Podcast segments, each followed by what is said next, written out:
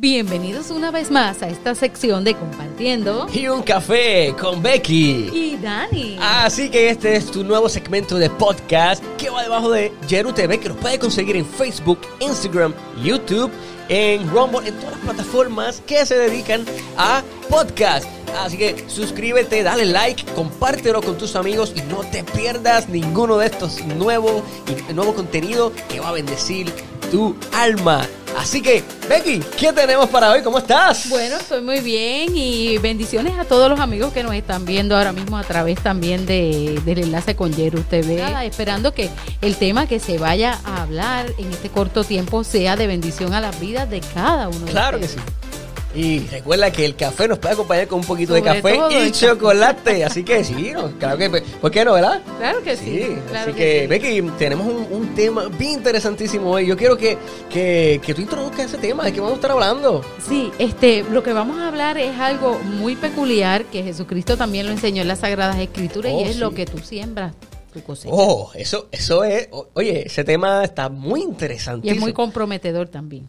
Siempre, siempre comprometido. Muy interesante. Así que, eh, ¿qué tú piensas eh, eh, sobre, sobre este, este tema? Prácticamente lo que tú siembras, tú cosechas. Si un agricultor siembra, por ende, y lógico, una semilla de, de árbol de, de, panas, o de mango o lo que sea, pues entonces, ¿qué es lo que espera que le den? Bueno, un limón. espera que le dé mango, espera que le dé pana, espera que le dé lo que él está sembrando, claro. Pero que eh, en cuanto a lo que queremos transmitir en el día de hoy, estamos hablando mayormente de acciones que son morales. Claro. Lo que, por ejemplo, un padre siembre a sus hijos, eso es lo que va a cosechar. Claro, y ese, ese tema tiene mucha carne porque eso es un tema que va en toda la vida cotidiana. toda la vida cotidiana. Eh, eh, ¿Verdad? Eh, si nosotros hacemos horas buenas, eso es lo que vamos a cosechar. Sea donde sea. en el trabajo, en la escuela, en nuestra vida, familia, etcétera, etcétera. Es un, es un tema que abarca muchas cosas. Yo diría todo en la vida. Todo en la vida. Y Jesús ah, en las parábolas también habló sobre ello. Mira, eh, hubo un caso muy particular, lo voy a traer como una anécdota para todos nuestros amigos que lo están escuchando y también que nos están viendo a través de Yeru TV.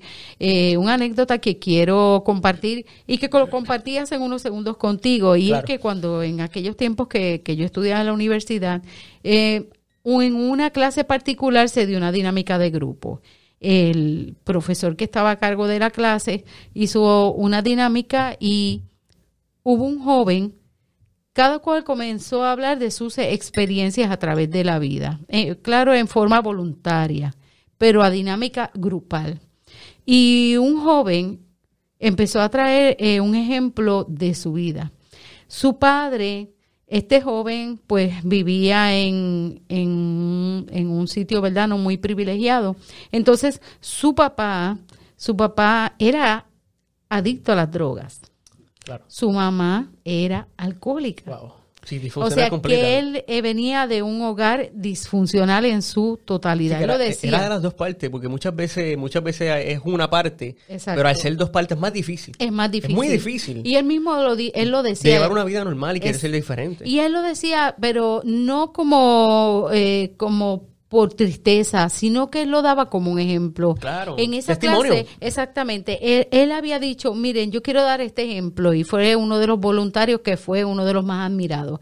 Él dijo, yo vengo y sin y sin bochorno ninguno, yo vengo de un hogar disfuncional mi decía él este mi padre es adicto mi madre es alcohólica por lo tanto mi familia fue un desastre eh, y yo pues mis hermanos mis padres sembraron eso alcohol adicción según decía él y, y, entre otras cosas, pues los hermanos de este joven crecieron en ese ambiente y terminaron de esa manera, pero sin embargo, él fue el único que no quiso seguir los caminos del padre y de la madre. Él no quiso seguir las huellas de ellos. Él dijo, no, yo no quiero ser como ellos, porque él veía cuando la mamá llevaba días durmiendo su borrachera y él le daba tristeza. Y era uno de los más pequeños y decía, yo no quiero esa vida para mí, yo no quiero esa vida para mi futura familia, yo no quiero seguir eso. Él veía cuando el papá se endrogaba y se desaparecía por tiempo y los hermanos y él se quedaban, como dicen por ahí, desamparados al garete.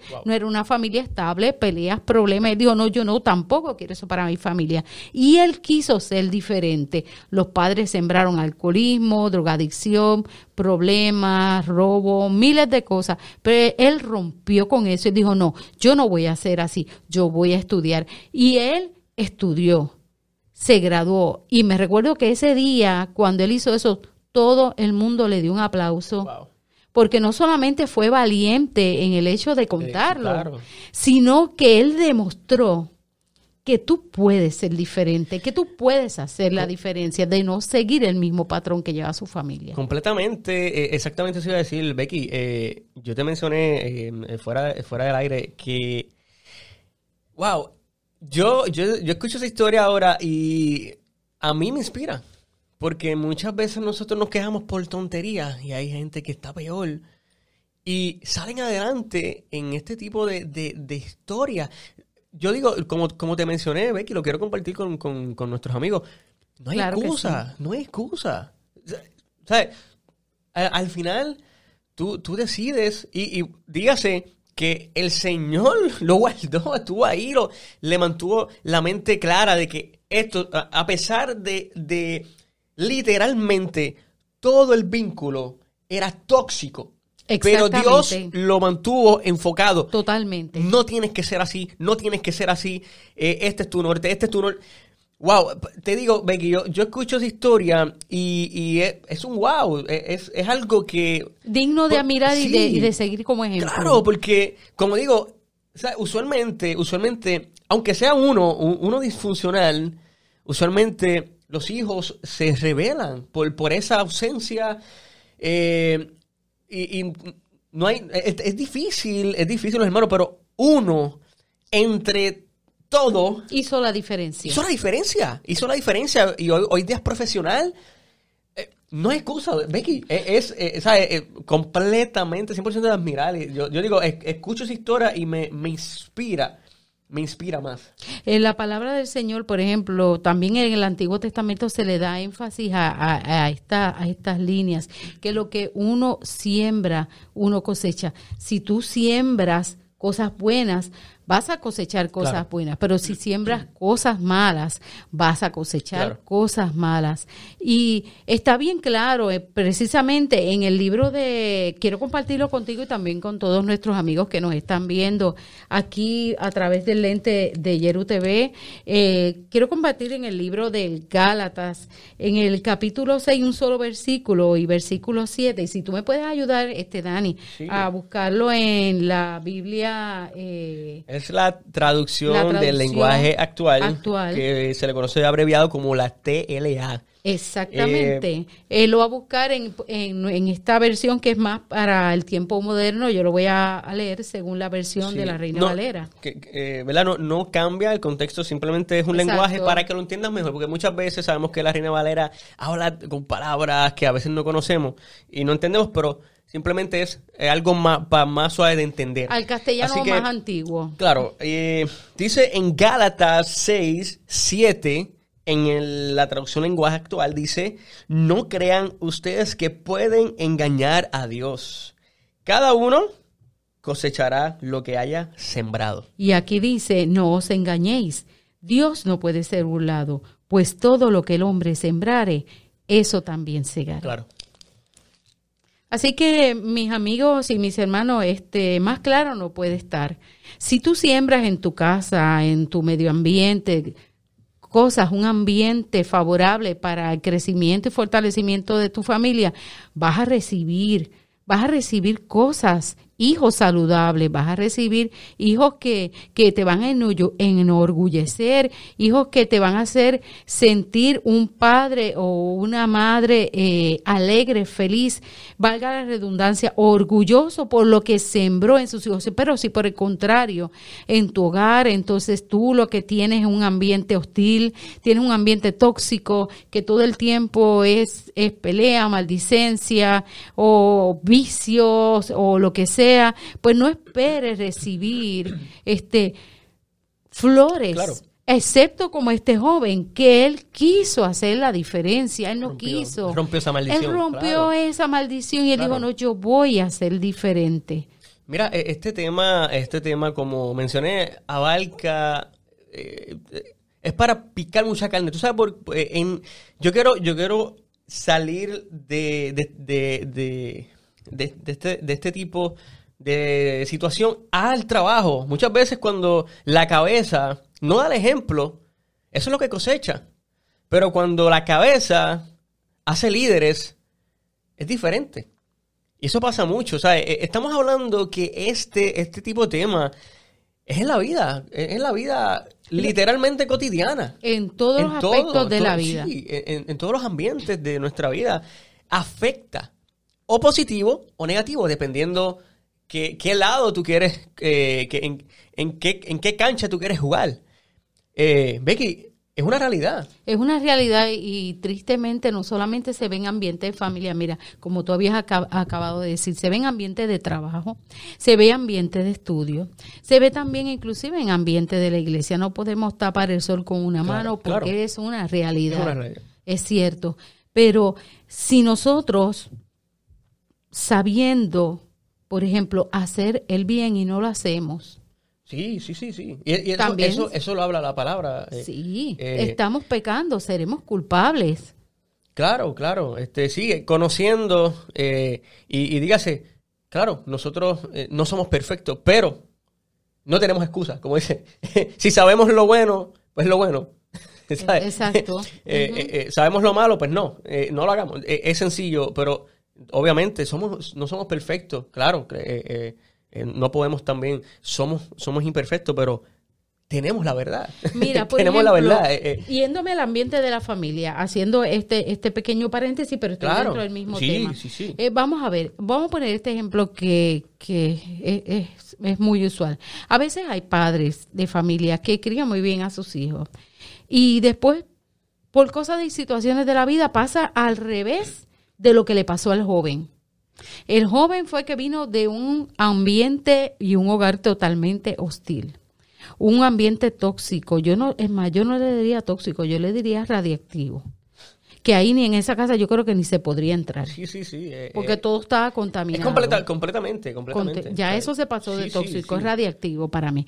Pero entonces ahí el otro bando. Hay familias que son familias este, que se crían con valores, padre y madre eh, enseñan buenos valores. A veces ah, no siempre está papá y mamá juntos y solamente está mamá que hace el papel de papá y mamá o por otro lado, papás que pues han perdido sus esposas o han quedado divorciados y han quedado a cargo de los hijos, pues a veces papá también tiene que hacer de mamá y papá y ellos hacen todo lo más que pueda para fortalecer esos lazos y crear este un ambiente lleno de amor saludable y de moral en ese hogar, pero ha pasado que aún sea mamá o sea papá solo o ambos ellos crean y luchan por fortalecer y criar unos hijos este, en el temor de Dios y también, aún si no le sirven al Señor, eh, crearlos sanos y saludables y respetables ante la sociedad. Pero siempre hay uno. Y hay un paso, sí, sí, sí. Que se desvía. Sí, pasa, pasa. Eh, eh, y después papá y, y, mamá y dicen, pero si yo lo crié bien yo le di lo mejor, yo le enseñé valores, yo le enseñé moral, pero ¿por qué fulanito me salió así?